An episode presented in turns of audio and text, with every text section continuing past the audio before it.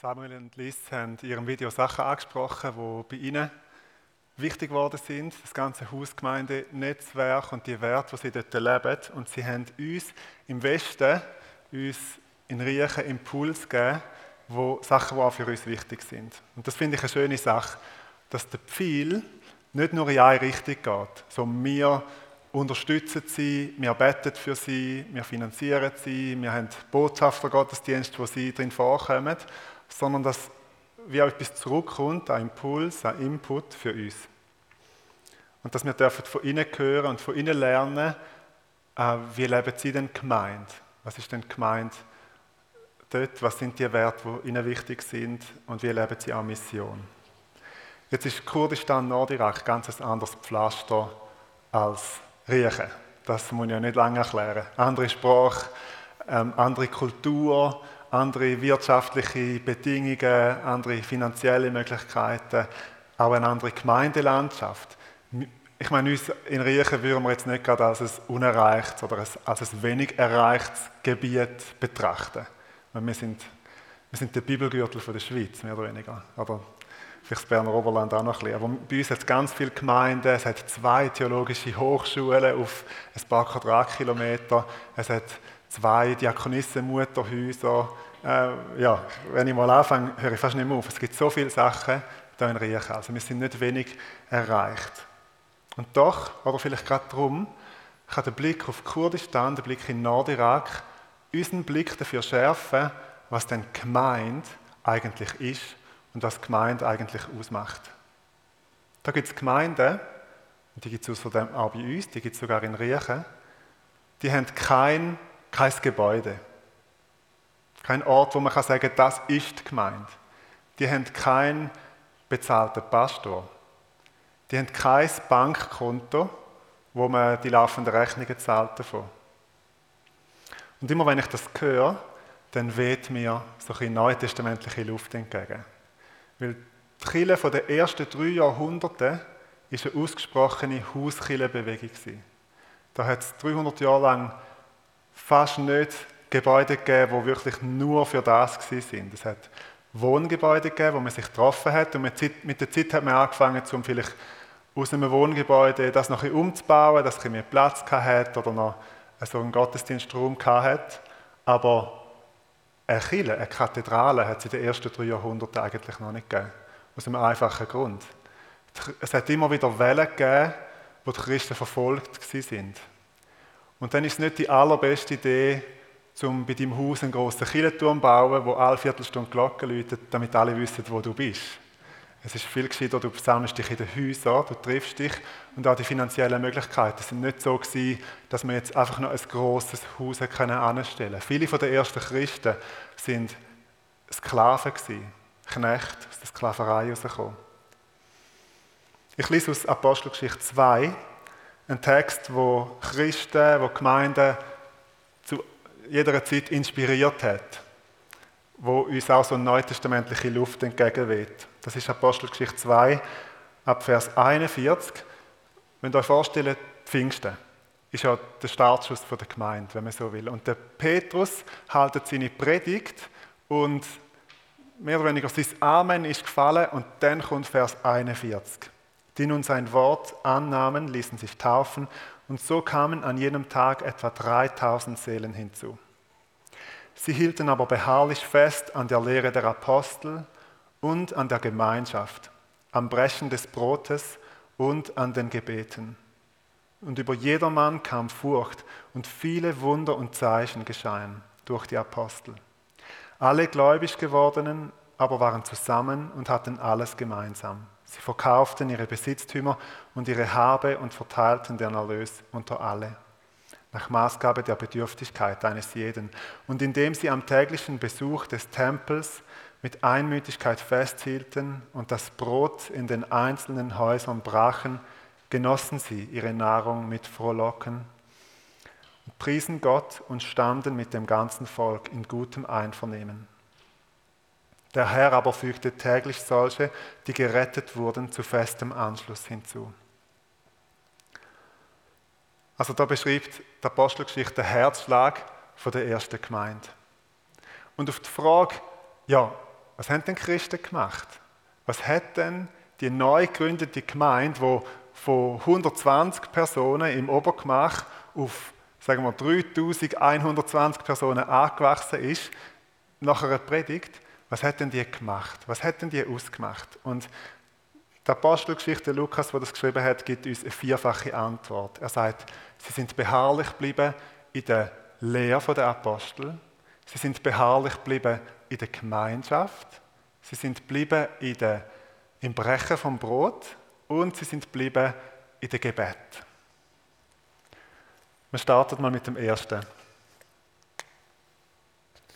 Sie sind beharrlich geblieben in der Lehre der Apostel. Und wir haben gerade vor dem Text so eine Lehre der Apostel. Wir haben den Petrus, der seine Pfingstpredigt haltet, völlig natürlich unvorbereitet. Niemand hat ja gewusst, dass das jetzt kommt, dass man sich jetzt mal vorbereiten auf das. Und der Petrus bringt die Apostellehre. Und wenn wir das durchlesen, das Kapitel 2, um was geht es denn da? Was ist denn, was ist denn der Inhalt? Wenn ihr das mal durchlesen, merkt ihr, der Petrus zitiert das Alte Testament. Psalm 16, Joel 4 oder 3, bin ich mir ganz sicher. Er, er, zitiert verschiedene Stellen aus dem Alten Testament, noch viel mehr, als ich je in einer Predigt die Bibel zitiert hätte, und leitet das den Leuten aus. Also die Lehre der Apostel bezieht sich auf die Lehre der Bibel, bezieht sich auf die Lehre vom Alten Testament. Das Neue Testament hat es zu dieser Zeit noch nicht gegeben. Aber was hat man denn gemacht in den kommenden Jahren?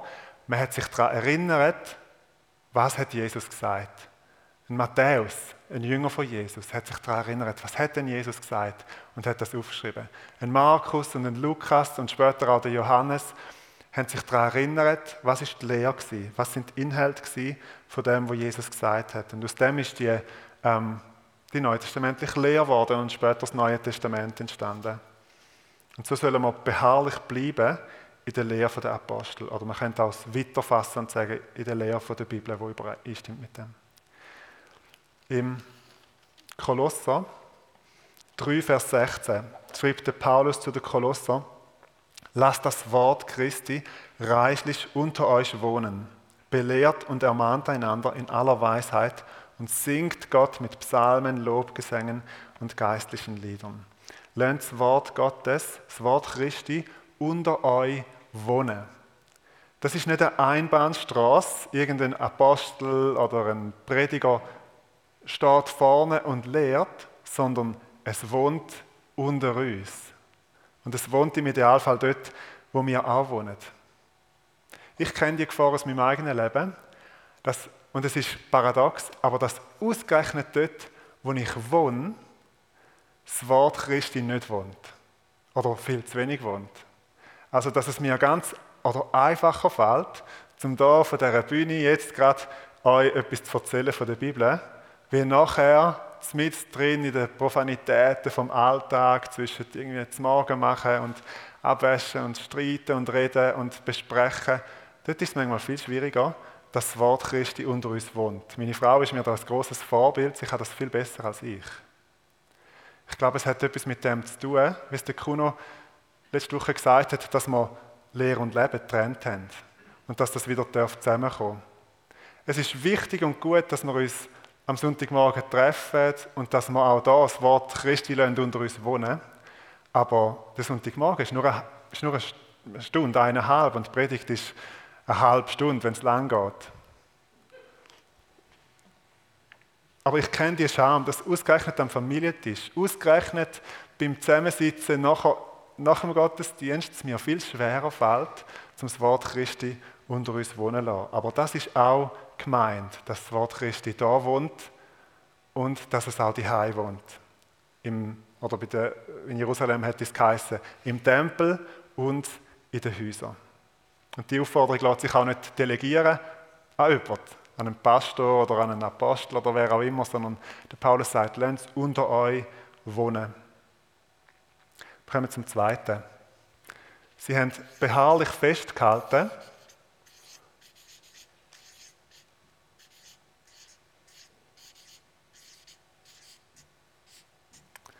an der Gemeinschaft. Ein Teil von unserer christlichen Gemeinschaft wird da stattfinden, da in dem Raum, der FG. Gemeinschaft im Gottesdienst haben wir zwar nicht viel Interaktion miteinander, aber wir sind zusammen da. Wir beten zusammen Gott an. Gemeinschaft nach dem Gottesdienst, wo wir heute leider nicht dürfen einen Kaffee trinken, aber einfach noch Zeit zusammen haben oder draußen einen Kaffee schlürfen, wenn wir wollen. Das ist Gemeinschaft. Aber das ist nicht alles. Wenn du, ich, ich weiß nicht, wie viele Stunden wir im Schnitt pro Woche in der FWG sind. Sagen wir mal hochgerechnet, sagen wir mal drei Stunden im Durchschnitt. Ich weiß nicht genau, ob das stimmt. Es kommt auch nicht ganz so darauf an. Die Woche hat 168 Stunden. Das heißt, wenn du nicht gerade, ich sage Marcel und Erika Vogt heisst und da wohnst, dann wirst du 165 Stunden plus minus außerhalb von dem Gebäude verbringen. Und Gemeinde, das ist ein wichtiger Teil, aber Gemeinde ist noch mehr als das. Gemeinde und Gemeinschaft geht noch über das raus. Und darum wünschen wir uns, dass christliche Gemeinschaft nicht nur da stattfindet, sondern dass es auch bei euch, vielleicht sogar bei euch die Heid darf stattfinden. Wir wünschen uns, dass jeder von euch darf Teil sein von einer kleineren geistlichen Familie. Schön, wenn wir auch als Großes eine geistliche Familie sind, aber wichtig und schön, wenn ihr auch im, im Kleinen dürft Teil sein von einer geistlichen Familie. Eine Kleingruppe, vielleicht deine natürliche Familie, es kann deine Wege sein, es kann eine Zweierschaft sein mit einem guten Freund, es kann eine Jüngerschaftsbeziehung sein zu jemandem, der älter ist als du oder zu jemandem, der jünger ist als du. Es kann eine, eine Minigruppe sein, wo ihr das dritte euch trefft und wie geistliche Familien dürfen sein. Ich sage das nicht, um euch Druck machen und um euch kontrollieren und überlegen, wer ist schon und wer ist noch nicht und ihr müsst unbedingt, das ist gar nicht unser Stil. Und es ist auch nicht immer so einfach. Äh, wahrscheinlich könnten wir jetzt auch eine Zeit machen, wo wir mal dafür kommen und erzählen, wo das einfach auch misslungen ist. Und es mühsam war in der Kleingruppe oder man wie nicht den Zugang gefunden hat.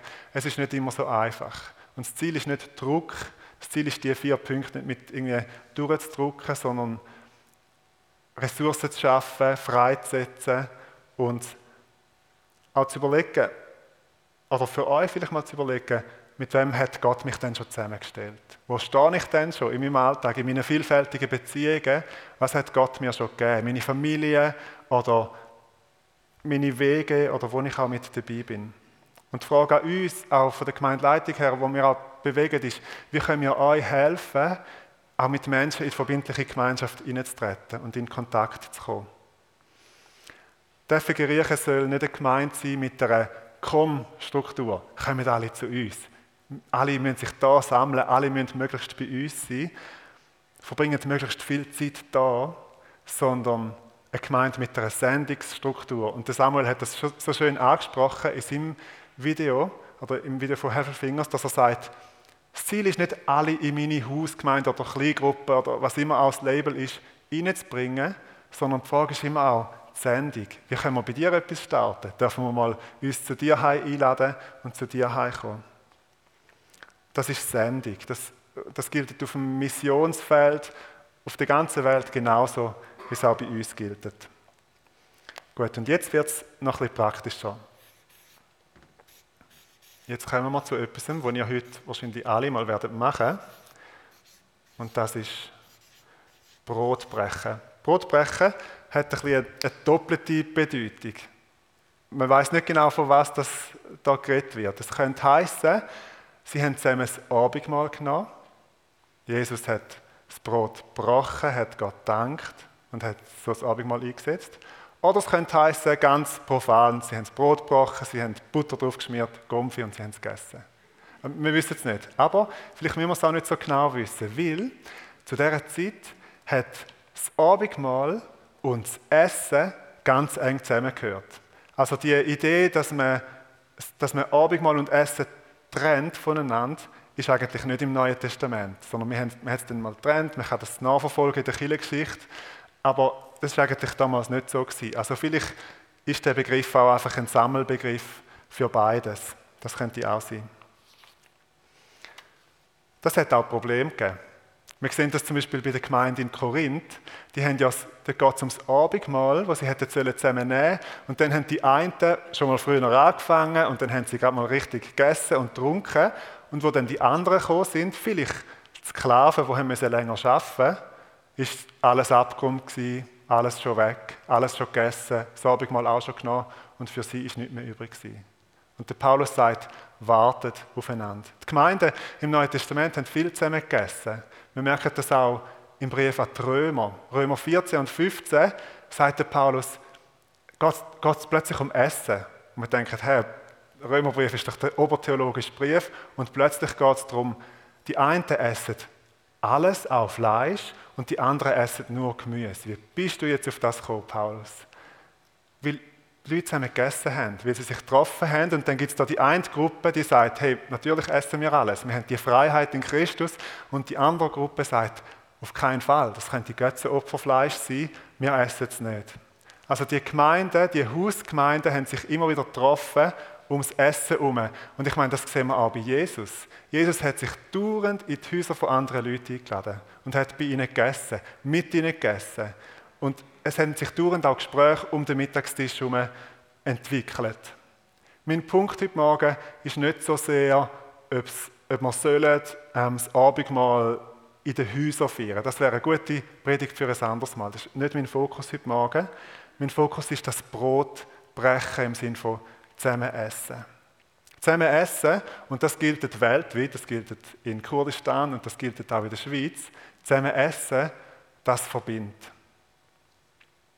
Und darum ist eine praktische Anwendung von dem dritten Punkt, lad andere Leute mal zum Essen ein. Das ist nicht unbedingt dann schon verbindliche Gemeinschaft und aus dem entwickelt sich eine kleine Gruppe oder eine geistliche Familie, die 30 Jahre lang hebt, sondern das ist einfach ein gemeinsames Essen. Also eine punktuelle, einzelne, schöne Begegnung, wo auch etwas Tiefes passieren kann. Mein Vorbild sind da Schweiers Senioren. Maria und Wilhelm. Ich glaube, es gibt zwei Arten von Leuten in dieser Gemeinde. Die einen sind schon mal zu ihnen eingeladen worden, spontan zum Mittagessen, und die anderen, denen steht es wahrscheinlich noch bevor. Sie öffnen ganz oft ihren Tisch und äh, haben Leute bei sich, wo man zusammen isst. So, so etwas Schönes. Und ich glaube, für uns jetzt nicht darum gehen, ähm, überlegen, welcher Gruppe stehen wir und wann laden sie uns endlich ein, sondern vielleicht selber mal die Augen offen zu haben und überlegen, ja, wer steht denn mal einfach allein um nach dem Gottesdienst? Mit wem redet denn eigentlich nie jemand? Und das muss ja nicht gerade das Mittag sein, es kann auch einfach mal ein zusammen ansitzen sein. Ähm, und vielleicht das, den Punkt zu pflegen, ohne dass man jetzt kann, ja im Moment kann man nicht einen Kaffee trinken und Brot brechen, aber schon nur einfach die punktuelle Gemeinschaft pflegen, ähm, das geht um einen Tisch schon mal ganz einfach. Wir sind ja eine Generationengemeinde. Wir haben wirklich von jung bis alt alle irgendwo dabei. Und wir können uns regelmäßig dafür entscheiden, ob das eine Last ist oder ob es eine Ressource ist. Und ich möchte dafür werben, dass es eine wahnsinnige Ressource ist. Und dass wir die noch, auch noch mehr dürfen nutzen. Die wird schon genutzt, aber man darf die Einladungen auch mal generationenübergreifend aussprechen. Man darf auch mal auf ein paar Jüngers zugehen und zusammen einen Kaffee trinken. Das Einzige, was du überwinden musst, ist die Angst davor, dass sie dich langweilig findet. Aber ich glaube, das wird im Gespräch recht schnell ausgeschaltet. Oder es wird klar, dass das eigentlich nicht stimmt. Und nicht zuletzt ist Brotbrechen auch eine Chance für Mission. Eine Chance für Evangelisation. Vielleicht bist du eher jemand introvertiert und du sagst, also ein Strasseneinsatz, das kommt nicht in Frage. Das, ich gehe ohnmächtig um. Es geht einfach nicht. Ich würde es machen, aber ich kann es nicht. Aber was ich kann, ist, ich kann die beste Elbler-Makrone kochen, weit und breit. Da, kann wirklich, da mir, niemand ist mir gleich in dem. Das, also ich rede das nicht von mir. Aber das, das kann ich wirklich so gut wie niemand anders. Und ich habe einen Ehepartner oder ich habe einen Wegekollegen oder einen Freund, der kann zwar nicht kochen, aber der kommt dauernd in tiefe Gespräche mit Leuten. Ich weiß nicht, was der macht, aber immer, wenn der oder die mit Leuten zusammenkommt, nach einer Viertelstunde geht es um die grossen Fragen vom Leben. Jetzt könntet ihr euch zusammentun und einfach mal euren Stubentisch öffnen und Menschen einladen zu euch. Und du hast vielleicht dann gar nicht den Part von ähm, Evangeliumsverkündigung, aber du hast den Part von einfach Gemeinschaft, einfach von dem Brot brechen. Und ich finde es so schön, dass die Vielfalt da ist. Die Lehre der Apostel ist wichtig und wenn wir das wegnehmen, dann, dann fehlt etwas ganz Wichtiges. Aber es gibt wie noch ganz andere Zugänge, noch ganz andere Beiträge, die du kannst geben kannst. Und dann kommen wir zum vierten. Die frühe Gemeinde hat beharrlich festgehalten an dem Gebet. Und es steht Gebete, steht in der Mehrzahl. Und das steht auch für eine Vielfalt. Das Gebet im Gottesdienst und das Gebet im Alltag. Das freie Gebet und vielleicht mal ein gesprochenes oder ausformuliertes liturgisches Gebet.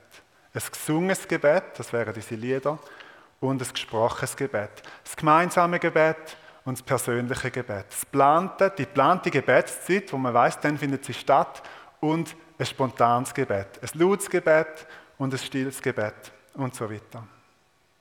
Und jetzt nochmal zurück zu der Generationengemeinde, wo wir sind. Wie wäre es für jemand Jüngers, wenn sich da so ein Vater spinnt zu jemand Älterem und die ältere Person sagt, hey, wenn du morgen eine Prüfung hast, dann sag es mir am Tag vorher oder schreib mir ein SMS oder ein WhatsApp und ich bete dann für dich. Ich habe nämlich Zeit und ich bete genau während deiner Prüfung. Was würde das für jemand Jüngers, was würde das auslösen, wenn man so auch füreinander betet? Es hat eine ganz große Vielfalt Platz in dem. Und so ein WhatsApp schreiben am Abend vorher und dann beten, das ist auch gemeint. Das ist genau gleich gemeint, wie wenn wir uns hier am Sonntagmorgen versammeln, was auch super wichtig ist und was wir natürlich werden beibehalten. Aber wir wünschen uns, und ihr merkt, wir wünschen es uns nicht mit Druck, sondern wir wünschen es uns einfach von Herzen, dass das darf wachsen Und ich rede immer auch zu mir ich lebe auch noch nicht in all dem. Ich wünsche mir auch selber, dass es für mich wächst. Gut. Und jetzt hat uns, haben uns Heffelfingers noch provoziert im Video. Ich weiß nicht, ob ihr es gemerkt habt. Aber sie haben eigentlich drei Faktoren identifiziert, die das Gemeindewachstum hemmen können. Und ich schreibe euch die mal auf.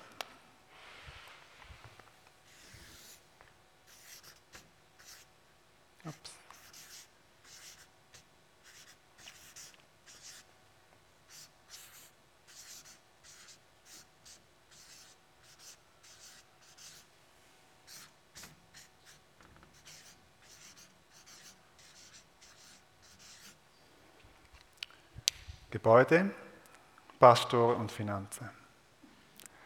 Und jetzt stell dir mal, mach mal einen Test.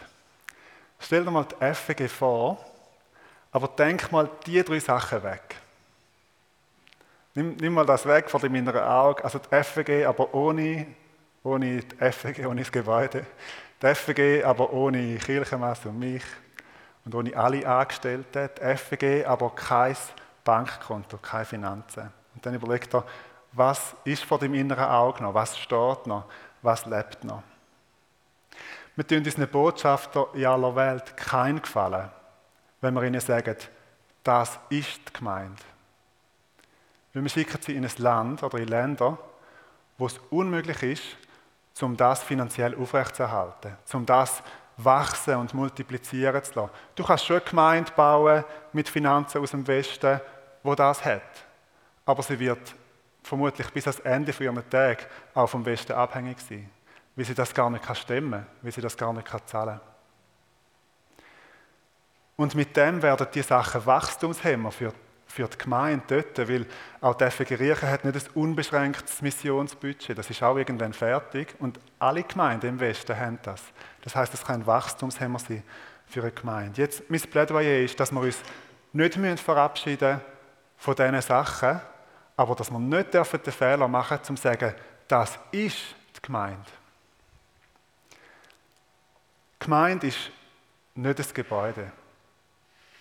Und, aber ich verwünsche mich auch immer wieder zu sagen, ich gehe in die FEG. Wir sagen dem Gebäude auch FEG, ist aber okay. Aber die Gemeinde ist zwar ein Tempel, ein Haus, aber eben gerade nicht ein Haus aus Bachstein, sondern ein Haus aus lebendigen Stein, aus, aus uns, aus Menschen.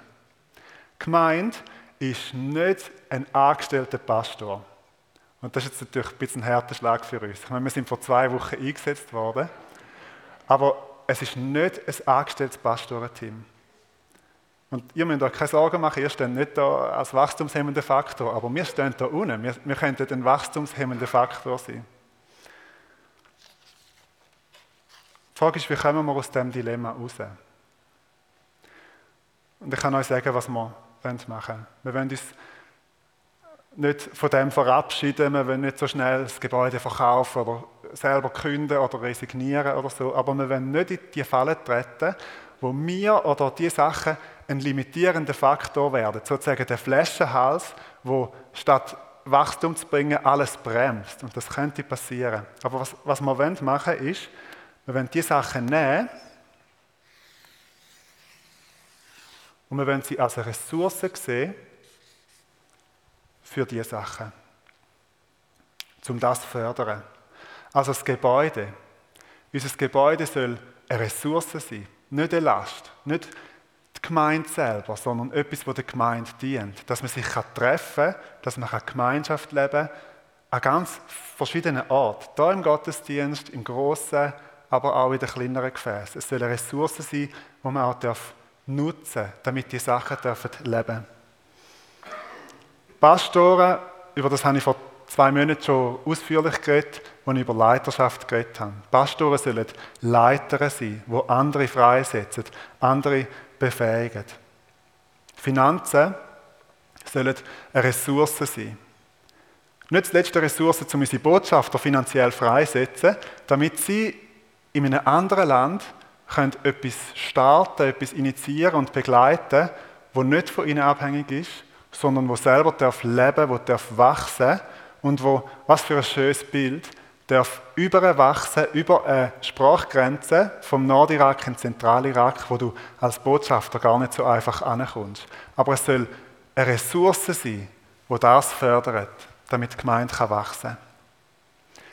Und ich wünsche mir, dass wir an den Punkt kommen, wo wir als FG sagen, alles unter dem Strich, das ist alles schön.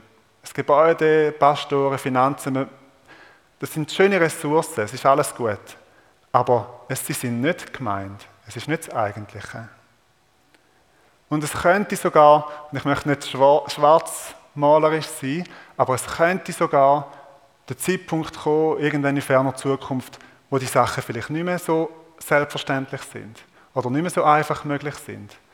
Für das muss man nicht in die Zeitung schauen, man kann auch in die Offenbarung schauen und überlegen, was vielleicht alles noch kommt. Dass es nicht nur einfacher wird und sagen, also wenn unser Gebäude mal nicht mehr so uns zugänglich ist oder wenn wir uns mal nicht mehr dürfen im Großen treffen, dann geht nicht alles zusammen, sondern dann haben wir investiert in die Sachen, die viel wichtiger sind, in die Gemeinde, wie Jesus sie gedacht hat. Und ich möchte jetzt gerne beten und ich möchte euch einladen, in dieser Zeit auch, vielleicht bringt doch Gott euer Bild von Gemeinde. Ich merke, meine eigene Predigt hat mich wieder mal herausgefordert, weil ich so oft da unten bin und so oft das als Eigentliche sehe. Und vielleicht ja, geht es euch ähnlich. Und darum bringt doch jetzt im, im, Gebet und dann auch in der Lobpreiszeit, wie Jesus, euer Bild von Gemeinde, das vielleicht nicht mit dem übereinstimmt. Und bittet ihn, dass er es mit dem lebendigen, der lebendigen Realität auswechselt, wo er uns geben will. Und Herr, ich bringe dir mein Bild von Gemeinde. Ich bringe dir all das, was mir so oft wichtig ist, wo ich denke, dass es zentral ist und wo dir vielleicht gar nicht so im Zentrum ist, wo vielleicht nur eine Ressource ist und nicht das Eigentliche. Und ich bitte dich, Herr, dass du selber uns lehrst, was Gemeinde bedeutet. Da und auch auf unseren Missionsfeldern in der ganzen Welt. Ich bitte dich, dass du es ersetzt durch eine lebendige Realität, wie du Gemeinde denkt hast. Und ich bete, dass wir da dürfen Gemeindewachstum erleben, wie die Lehre der Apostel wächst, wie Gemeinschaft wächst, wie das Brotbrechen wächst, wie Gebet wächst. Und ich bete das Gleiche auch für Hefelfingers, für Kurdistan, Nordirak und für unsere Botschafter auch in Thailand, Algerien, an verschiedenen Orten auf dieser Welt. Ich bitte dich, Herr, dass du selber deine Gemeinde baust und dass du es brauchst dafür. Amen.